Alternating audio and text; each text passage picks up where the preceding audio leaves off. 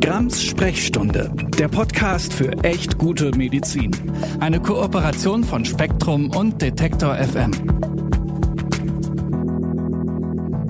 Hallo und herzlich willkommen zu Grams Sprechstunde, dem Podcast für echt gute Medizin. Mein Name ist Nathalie Grams-Noppmann. Ich bin Ärztin und Autorin und hier sonst immer auf der Suche nach echt guter Medizin in Deutschland. Aber mich macht wie sicherlich viele von euch, die Lage in der Ukraine echt betroffen und auch irgendwie hilflos. Und es war mir wichtig, deshalb auch eine Folge über die Ukraine zu machen. Das ist sicherlich eher keine Wohlfühlfolge. Ich freue mich aber, dass ihr dabei seid, weil ich denke, es ist nichtsdestoweniger eine wichtige Folge.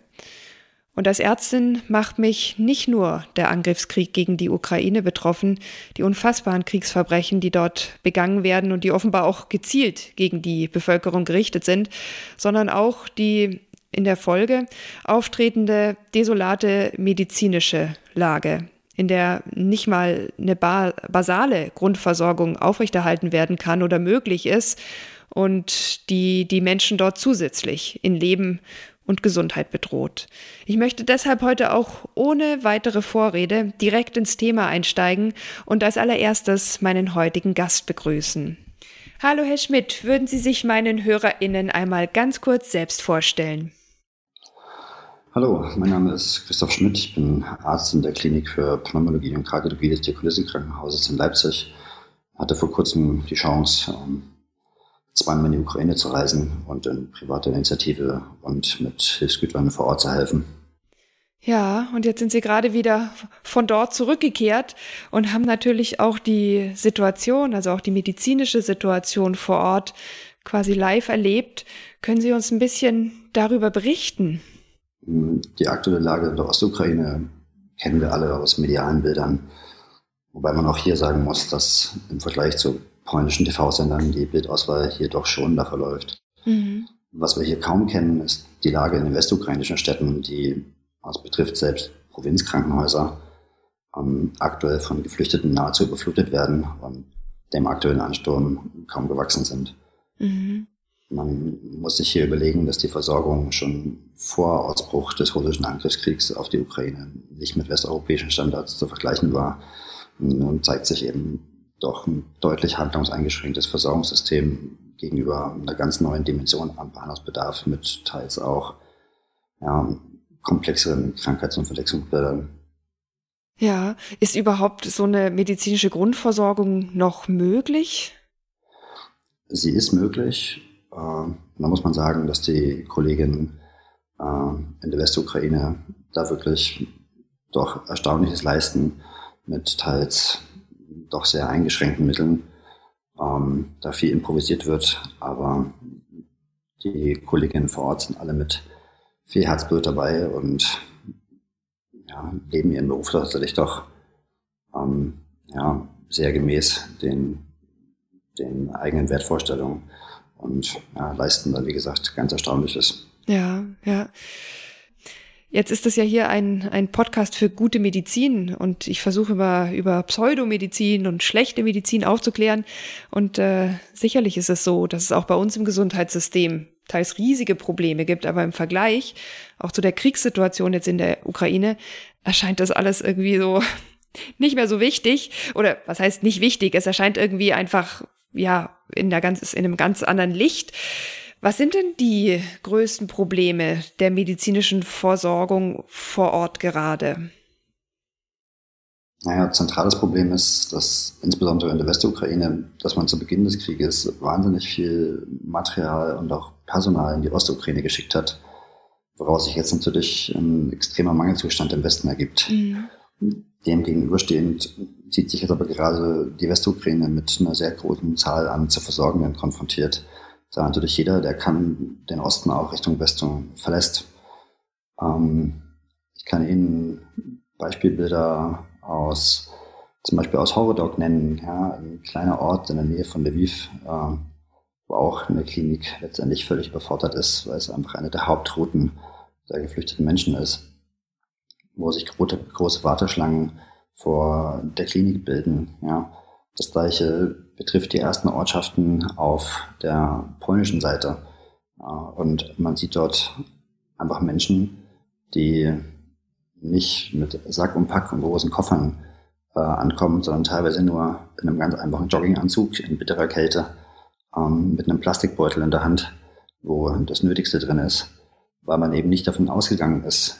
Ähm, man, man, man wurde überrascht und man hat gedacht, man kann sich noch länger zu Hause aufhalten, man ist noch länger in Sicherheit. Und dann kam der Krieg schneller als gedacht und die Menschen sind mit dem, was sie am Leib hatten, ähm, geflohen, tragen teilweise Flipflops.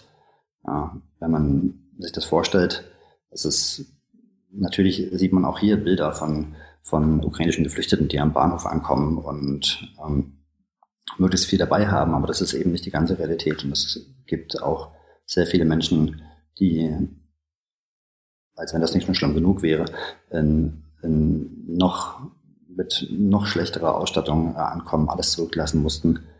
Ähm, man sieht an den Grenzübergängen, ähm, zum Beispiel am Grenzübergang Korschewa, wo große Busse mit geflüchteten Menschen ankommen, die die Grenze Richtung Polen überschreiten wollen, die die Busse dann verlassen müssen, ähm, ohne, ohne jegliches Hab und Gut dastehen, dort teilweise über Stunden in der Kälte stehen müssen, während die Kontrollen der Gepäckstücke vorgenommen werden. Ähm, da sieht man weinende Kinder, die frieren. Ähm, das ist alles schwer zu ertragen. Ja. Und auch da findet kaum in dieser Grenzregion, wo es eigentlich, wo die Menschen nun erwarten, nun in Sicherheit zu sein, findet kaum eine gezielte Hilfe statt. Ja. Ähm, letztendlich kommen die Menschen da ja auch an mit Alltagserkrankungen wie Diabetes, mit Herzinsuffizienz etc. haben haben ihre Diuretika oder haben ihr Insulin nicht dabei, weil man einfach aus dem Nichts herausgeflohen ist ähm, und nun dasteht und dann auch noch solche, ja, letztendlich doch unter Umständen auch retraumatisierten ähm, Vorgänge an den Grenzen über sich ergehen lassen muss. Ähm, das ist einfach, ja, es ist schwer, sich das mit anzuschauen.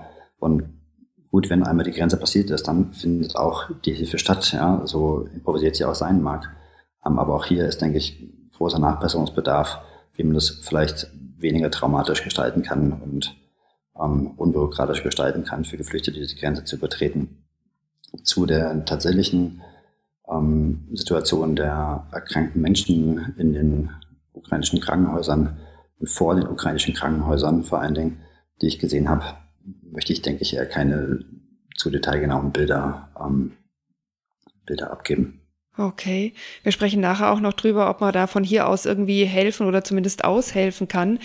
Ja, ich meine, wir haben ja wahrscheinlich alle diese die Bilder gesehen von der Notfallkrankenstation irgendwie im Keller in zerbombten Gebäuden und auch unter den widrigsten, auch wirklich widrigsten hygienischen Bedingungen.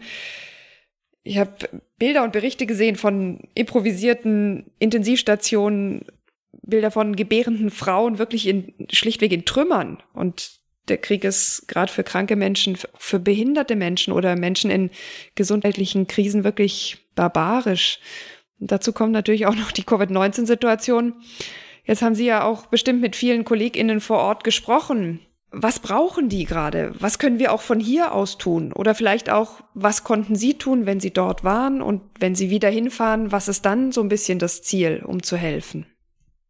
Ja, wichtig ist hier vor allem, mit den Kolleginnen vor Ort im Gespräch zu bleiben und genau zu fragen, was braucht ihr? Mhm. Ähm, die Spendenbereitschaft hier in Deutschland ist wirklich hoch und das ist was, was die ukrainischen Kollegen sehr schätzen und dankbarst anerkennen.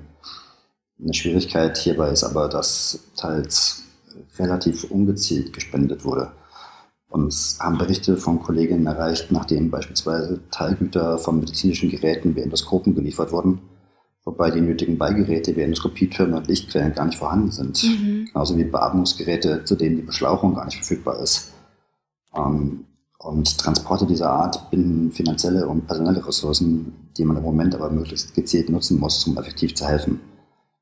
Was es also mehr braucht, sind ärztliche Kolleginnen in den Spendenzentren, die einfach durch ihr Fachwissen sinnvoll sortieren.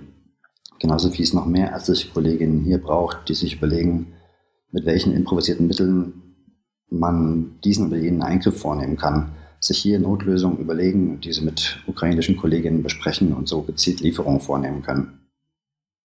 Was wir konkret tun konnten, war koordiniert durch Ostap Manviev, von Leipziger Freund, dessen Vater selbst Arzt in der Ukraine ist, eine große Hilfsgüterlieferung mit sechs Beatmungsgeräten, Defibrillatoren, Ultraschallgeräten, chirurgischem Instrumentarium. Und das ist wirklich ein großes Problem in der Ukraine. Ähm, und zwei Transportern voll Sterilgut, alles akquiriert aus dem Diakonissenkrankenhaus, dem Herzzentrum in Leipzig und einer großen Menge privaten Spenden ähm, von ärztlichen Kollegen, insbesondere der Klinik für Anästhesiologie und Intensivmedizin am Diako, um in die Ukraine zu bringen und auch an der Koordination von Patientenversorgung und Evakuierung teilzunehmen. Und ja, und selbst das beinhaltet teilweise schon sicherheitsrelevante Schwierigkeiten, auch in der Westukraine. Um, so musste beispielsweise die Übergabe der Hilfsgüter außerhalb der Stadt im Dunkeln erfolgen, da in der Stadt gerade Luftalarm war. Okay. Ja, kann man sich gar nicht vorstellen, wenn man hier so fein sitzt. Ne? Ich meine, klar, die Ohnmacht hier in Deutschland ist auch manchmal schwer zu vertragen, ähm, ist aber natürlich nichts im Vergleich.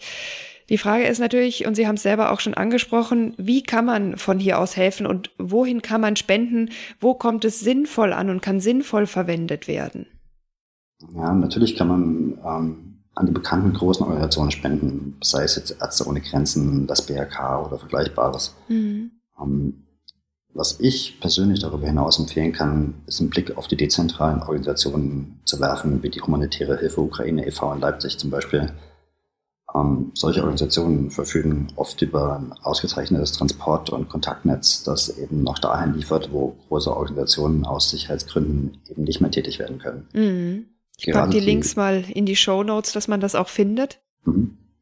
Gerade die humanitäre Hilfe Ukraine e.V. hat beispielsweise bereits mehr als 450 Tonnen Hilfsgüter an die relevanten Orte des Kriegsgeschehens, so auch nach Kiew, ähm, liefern können, was wirklich eine unglaubliche Leistung ist.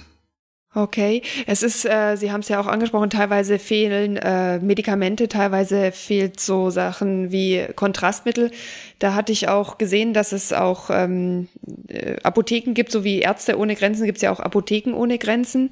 Ist das vielleicht auch noch was, was Sinn macht? Definitiv. Letztendlich macht im Moment alles Sinn, was was, was man geben kann, was vor Ort gebraucht wird. Mhm. Ähm, die große Schwierigkeit ist eben nur, die sinnvolle Organisation. Ja, und eben sich die Frage zu stellen, wie kann ich möglichst zielgerichtet helfen? Ähm, wie kann ich die Ressourcen, die zur Verfügung stehen, so effektiv nutzen, dass ähm, damit das maximale Outcome erzielt werden kann? Mm, ja. Sie haben auch gesagt, es ist wichtig, mit den KollegInnen vor Ort zu sprechen. Jetzt haben Sie ja mit einem Kollegen gesprochen und der hat auch was zu sagen. Dear German colleagues, we have received your help from Leipzig and are grateful to you. All the equipment and tools are already in the front line and it saves the lives of our military and civilians. You know that another huge military offensive is being prepared in the Donbass, which implies huge losses in the manpower of our military, who are fighting not only for the people of Ukraine, but also protecting the eastern borders of the European Union. In this difficult time for all of us, we ask you to provide us with super support in the form of medical equipment and tools, as we expect a large influx of wounded military and civilians. Thank you in advance. Ja, das ist natürlich jetzt schon so eine Sache, wenn man das dann so direkt und ähm, ja von vor Ort hört. Was der Kollege sagt, macht mich zumindest sehr betroffen. Was, was, was nehmen Sie selber daraus mit oder was glauben Sie, was jetzt das Wichtigste ist, daraus mitzunehmen? Ich denke, das Wichtigste daraus mitzunehmen ist letztendlich, ähm, dass die Spendenbereitschaft, die doch so großartig angefangen hat, jetzt nicht abflauen darf, mhm. ähm, dass man sich weiterhin solidarisch zeigen muss ähm, und eben sinnvolles Spendenverhalten aktuell bringen muss. Mhm. Der Kollege hat schon gesagt, dass insbesondere medizinische Geräte eben das Problem sind. Ja. Verbrauchsmaterial, Sterilgut, Medikamente, natürlich wird das auch alles gebraucht. Und die Schwierigkeit ist eben das, dass man hier mit komplexen Erkrankungen und Verletzungen zu tun hat, ähm, die von den Kolleginnen vor Ort schon unter widrigsten Bedingungen behandelt werden. Und dazu braucht es eben Gerätschaften. Also die, das, der zentrale Bedarf, der im Moment einfach besteht, ähm, liegt in Gerätschaften, sei es diagnostische wie auch therapeutische Gerätschaften, Ultraschallgeräte, äh, Hilfsmittel für Röntgendiagnostik, chirurgisches, äh, chirurgisches Instrumentarium, Beatmungsgeräte. Das sind die, die großen Sachen, an denen es eben fehlt. Ja. Äh, anderes Beispiel sind, das haben mir die Kollegen vor Ort gesagt, ähm, zum Beispiel Rettungsfahrzeuge. Mhm. Ja, zum Beispiel zu realisieren durch ausgemusterte Krankenwagen hier in Deutschland, die man teilweise ganz günstig erwerben kann. Ähm, weil teilweise selbst in der Westukraine, ja, ich nehme da mal Lviv als Beispiel, ähm, wo da ist das mit den Krankenwägen einfach ein bisschen anders organisiert als hier in Deutschland. Hier ist es so, dass ähm, die meisten Krankenhäuser dort ihre eigenen Rettungsfahrzeuge vorhalten. Mhm. Die sind alle in die Ostukraine entsendet worden. Ähm, und allein in Lviv, zum Beispiel im Railway Hospital, ähm, gibt es im Moment keinen Krankenwagen. Okay. Das sind Schwierigkeiten, die man sich hier so nicht vorstellen kann. Ähm, ich denke, dass man ja, dieser Bitte, die der Kollege da an uns richtet, äh, genau zuhören sollte und sich überlegen sollte, wie kann man das realisieren. Ja, jetzt ist es ja so, dass äh, einige Menschen zumindest aus der Ukraine es zum Beispiel über Polen nach Deutschland oder auch in andere europäische Länder äh, schaffen und dann natürlich auch hier medizinische Versorgung brauchen und insbesondere im Rahmen der Covid-19-Pandemie vielleicht auch rasch eine Impfung. Und es ist ja auch bekannt, dass die Impfquote auch bei vielen weiteren Erkrankungen, nicht nur bei Covid-19, in der Vergangenheit in der Ukraine unter dem Durchschnitt lag. Da gibt es verschiedene Gründe äh, dafür. Aber deswegen ist es vielleicht unter anderem auch wichtig, dass man hier dafür sorgt, dass die Menschen zumindest einen unkomplizierten Zugang zur Impfung haben, auch eine gute Impfaufklärung und dass sie dann ihre Entscheidung treffen können. Und es gibt natürlich schon äh, Handreichungen, zum Beispiel vom Robert Koch Institut oder auch Aufklärungsmaterialien, auch in die ukrainische Sprache übersetzt von der BZGA. Und äh, die Links packe ich auch in die Shownotes. Die kann man sich vielleicht auch als Arzt, als Ärztin herunterladen und dann auch nutzen. MedWatch hat eine Liste von ÄrztInnen erstellt, die unkompliziert ukrainische Geflüchtete behandeln.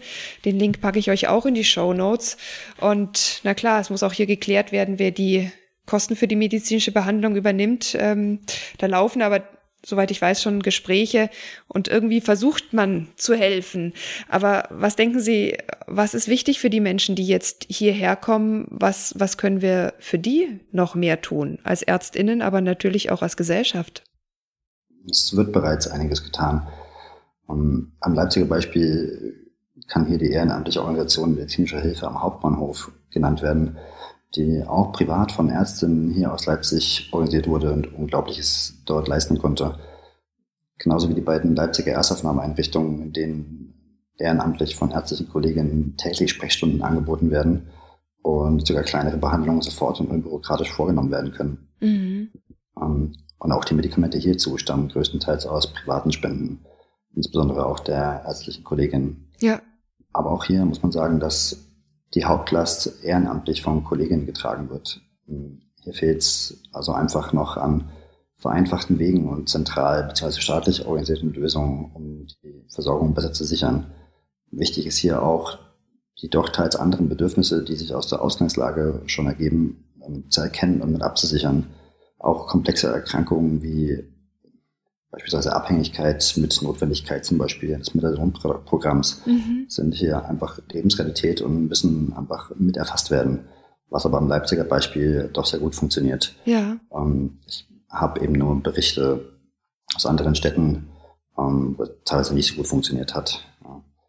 Also ich denke, dass hier mh, hm, zumindest für die Akutsituation mh, hm, doch Nachbesserungsbedarf besteht und dass insbesondere auch die ehrenamtlich tätigen Kolleginnen hier doch deutlich von zentraler Seite aus entlastet werden müssen. Ja, betrifft natürlich auch äh, die psychologischen Begleit- oder Grunderkrankungen, auch die sicherlich äh, teilweise vorliegenden Traumatisierungen. Da hatte ich teilweise auch gelesen von Psychologinnen, Psychotherapeutinnen, dass das gar nicht alles zu stemmen ist. Es braucht eine gute und kompetente Traumabehandlung, nicht irgendwie eine gut gemeinte, aber nicht gut gemachte, irgendwie Therapie oder auch äh, irgendwie, keine Ahnung, aus dem HeilpraktikerInnenbereich gab es da ja auch dann wieder so vermeintlich gute Angebote, ähm, dass da auch ja einfach institutionell gar nicht so schnell reagiert werden kann, weil die Grundsituation ähm, auch bei uns in normaler Lage schon überlastet ist und dass es da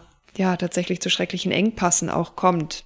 Ja, es zeigt sich eben gerade jetzt, dass ähm, also an, an der jetzigen, soll man sagen, ähm, an der jetzigen Krisensituation wird einfach der Mangel, der im Normalfall hier schon vorliegt, jetzt gerade eben noch deutlicher. Und gerade jetzt ist es trotzdem notwendig, denke ich, ähm, hier professionelle Hilfe äh, einfach zu stellen. Wir müssen ja hier auch davon ausgehen, dass hier wirklich sehr, sehr schwere Traumatisierungen ähm, vorliegen, die doch eindeutig auch als gut gemeint ist, nur in die Hände von professionellen Psychotherapeutinnen gehören. Einfach um weiteren Schaden oder Retraumatisierung ja auch einfach wirksam vermeiden zu können. Ja.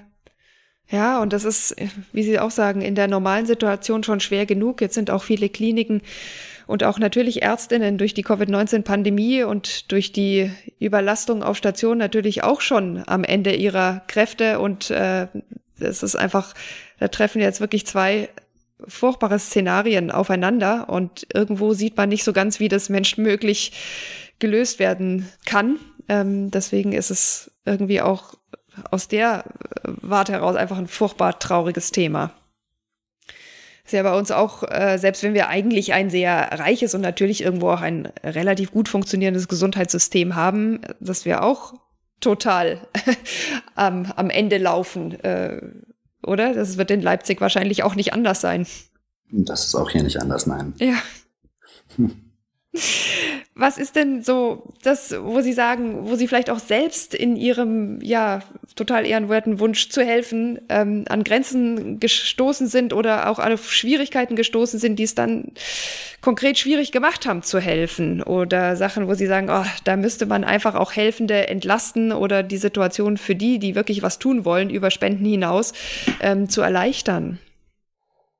Da ist tatsächlich eine Sache, die mir da doch sehr erschwerend aufgefallen ist. Um, das betrifft zum Beispiel die Ausfuhr von Hilfsmitteln mhm. oder Hilfsgütern. Ähm, die aktuelle Lage ist so, dass juristisch gesehen alle Hilfsgüter, die einen Wert von 1000 Euro oder ähm, 1000 Kilogramm überschreiten, ähm, über das zweistufige Zollausfuhrverfahren angemeldet werden müssen. Mhm. Das ist zum einen ein juristischer Aufwand, zum anderen ein logistischer Aufwand, äh, und auch ein Aufwand, der mit, ja, mit viel Zeit verbunden ist äh, und viel Know-how verbunden ist. Das erschwert das Ganze in der Hinsicht, dass im Moment die Hilfe doch niederschwellig erfolgen können sollte. Mhm. Wenn man sich überlegt, was das für eine Laufzeit hat, ähm, wenn man spenden möchte, wenn man Transporte von äh, doch sehr teuren Medizingeräten ähm, organisieren möchte, das ist eigentlich kann man das so nicht verantworten. Also ja. hier, hier braucht es konkret Entlastung und Vereinfachung, wie schnell, gezielt und unbürokratisch ähm, Medizinprodukte, ähm, sei es jetzt Medikamente oder Geräte oder sonstige Hilfsmittel, einfach an Ort des Geschehens gebracht werden können. Ja. Wenn man also schon die Menschen hat, die sich engagieren und helfen wollen, ähm, dann sollte man es ihnen so leicht wie möglich machen. Ja, und haben Sie eine Idee, wie man das ändern könnte, auch möglichst schnell ändern könnte? Ich weiß nicht, kann man das Herrn Lauterbach irgendwie nahebringen oder wer ist da der Ansprechpartner, da was zu ändern? Auch jetzt quasi unmittelbar? Naja, ich denke, dass letztendlich man ähm, die Vereinfachung bei den Zollbehörden ja, ähm, suchen muss ähm, unter der entsprechenden Gesetzgebung. Ähm, das betrifft nicht nur die deutschen Zollbehörden, sondern natürlich auch hauptsächlich die polnischen wie auch die ukrainischen. Mhm. Aber ich denke, irgendwie muss man sich an einen Tisch setzen und Lösungen finden, ähm, wie die doch guten Absichten leichter umgesetzt werden können. Weil die Zeit rennt. Ja? ja. Und wenn man sich überlegt, was die Ukraine im Moment höchstwahrscheinlich zu erwarten hat, ähm, wird es bald noch einen deutlich größeren Bedarf an ähm, Hilfsgütern geben. Und ich denke, dass man dem ähm, einfach, einfach Rechnung tragen muss. Ja, dass es nicht durch Bürokratie äh, erschwert wird, wo einfach Leben gerettet werden kann oder zumindest eine bessere Versorgung ermöglicht werden könnte. Und ähm, ich denke auch, es ist äh, so, so schwer, sich das vorzustellen. Viele Erkrankungen brauchen eine regelmäßige Medikation. Da kommt es auch ich, wirklich darauf an, dass man das zu einer gewissen Uhrzeit zum Beispiel einnimmt. Ich denke an eine Schilddrüsenerkrankung. Ähm, und wenn man natürlich vielleicht noch seine eine kleine Packung mitgenommen hat, die man noch hatte, aber jetzt darauf angewiesen ist, dass das von irgendwoher kommt, dann ist man schlicht und einfach aufgeschmissen und es muss gar nicht erst eine Krebserkrankung sein, sondern das können wirklich auch ähm, ja die ganz üblichen Volkskrankheiten sein. Sie haben es gesagt, ein Diabetes, ein Bluthochdruck und äh, das ist äh, quasi unmöglich, da jetzt auch Hilfe zu leisten, wenn ich Sie richtig verstehe, oder? Genau so ist es. Ja. Meine, die Kolleginnen vor Ort tun, tun, was sie können. Aber auch denen sind die Hände gebunden. Ja. Da Sie gerade Krebserkrankungen als Beispiel genannt haben, ähm, in etlichen Städten können Chemotherapien im Moment einfach gar nicht mehr durchgeführt werden, mhm. weil der Bezug der Mittel äh, nicht gewährleistet ist. Ja. Ich hatte auch gelesen, dass für äh, HIV-Erkrankungen ähm, quasi keine Medikation mehr zur Verfügung stand. Jetzt ist das wohl irgendwie geklärt äh, worden, aber es ist dann auch unheimlich schwierig, natürlich die Menschen zu erreichen, die HIV haben. Äh, es ist alles ja auch völlig äh, dezentralisiert und wahrscheinlich auch gar nicht so leicht machbar zu sagen, jetzt kommt mal alle hierher, weil äh, wenn die Menschen auch in der Situation sind, die Sie gerade geschildert haben, ist das ja einfach nicht denkbar. Also selbst wenn die Möglichkeiten da wären, ist es wahrscheinlich schwierig, so, so stelle ich es mir vor, das auch zu den Menschen zu bringen, die die Hilfe dann auch nötig haben. Ja, letztendlich ist die große Frage eher, wie bringt man die Menschen zu den zentralen Hilfsorten? Mhm. Ähm, Im Moment ist Fortbewegung in der Ukraine auch sehr schwierig. Ähm, vor allem in den ländlicheren Regionen ähm, hat man einfach um die, um die Orientierung für das russische Militär zu erschweren, ähm, beispielsweise einfach die Straßenschilder abmontiert. Mhm. Ähm, manche Straßen sind ähm, bewusst unpassierbar gemacht worden. Ja, also wer vor Ort kein, über kein gutes Transportnetz verfügt, über keine guten Kontakte verfügt, für den ist es unter Umständen ein riesengroßes Problem, von Stadt A nach Stadt B zu kommen. Ja. Ähm, selbst wenn also Hilfe vor Ort ist, ähm, und das ist sie an vielen Stellen, liegt das zentrale Problem darin, dass die Hilfe nicht erreicht werden kann. Ja. Und so wie Sie sagen, ist das nicht nur in den unmittelbar umkämpften Gebieten so, sondern eben auch auf der Westukraine, wo die Menschen jetzt natürlich hinströmen, total verständlicherweise hinströmen und dann einfach eine totale Überlastungssituation da ist, obwohl die Logistik eigentlich noch vorhanden wäre, oder? So ist es. Also die Logistik besteht zumindest zum Teil. Es ist eine improvisierte Logistik, das muss man, muss man bedenken. Ähm, aber die wäre theoretisch in der Lage, noch einiges an Grundversorgung ähm, zu leisten. Mhm. Nur dass eben die Transportlogistik dorthin einfach im Moment fehlt und natürlich auch die improvisierte Logistik nur die Grundversorgung leisten kann und eine Versorgung von schweren Erkrankungen oder auch entgleisten Alltagserkrankungen ähm, im Moment immer schwieriger wird, ähm, da auch der Bezug äh, an Material und Medikationen fehlt, ähm, so dass hier vor allem, denke ich, auch zentraler Fokus sein könnte, wie kann man behandlungspflichtige Menschen, die unbedingt auf eine ähm, doch ausführliche Behandlung angewiesen sind, wie kann man dort ähm, im Sinne einer Evakuierung helfen? Wie kann man ähm, Transporte von ukrainischer Seite zum Beispiel auf die polnische Seite realisieren, wo man die Menschen doch zumindest erst erstmal einer, soll man sagen, umfänglicheren Versorgung zuführen kann es gibt äh, hier ja auch immer wieder so Aufrufe, dass man Sachen, Sachen spenden soll. Und dann habe ich aber auch immer wieder gehört oder gelesen, dass es nicht unbedingt sinnvoll ist, jetzt in den Keller zu laufen, zu gucken, ob man noch drei warme Jacken übrig hat, weil das äh, logistisch erstens schwierig ist und weil das wahrscheinlich aber auch die Probleme verkennt, ähm, die am drängendsten sind und dazu gehören die medizinischen Probleme. Was ist aus Ihrer Sicht sinnvoll, wenn man jetzt, keine Ahnung, eine Klinik ist und sagt, wir könnten Medikamente spenden oder eine private Initiative ist und sagt, wir könnten Decken spenden oder äh, irgendwas, was eher jetzt Sachgüter oder auch Medikamente betrifft. Haben Sie da noch irgendwie eine Idee, was, was wirklich hilft? Weil Sie sagen ja immer wieder, es ist auch wichtig, nicht nur irgendwas zu machen, sondern es muss auch eine gewisse Zielgerichtetheit haben, eine gewisse Realisierbarkeit. Gibt es da noch irgendwas, wo, woran man sich halten kann als Privatperson, aber vielleicht auch als Arzt, als Ärztin? Ja, durchaus. Da sind die dezentralen Organisationen, ähm, die ich vorhin schon genannt hatte, wie die humanitäre Hilfe Ukraine e.V. in Leipzig zum Beispiel, ähm, gute Ansprechpartner. Die haben sehr guten Überblick über den Bedarf, weil die einfach die Kontakte haben. Mhm. Ähm, die können genau sagen, was wird gesucht, was brauchen wir nicht mehr, ähm, womit laufen unsere Lager mittlerweile über.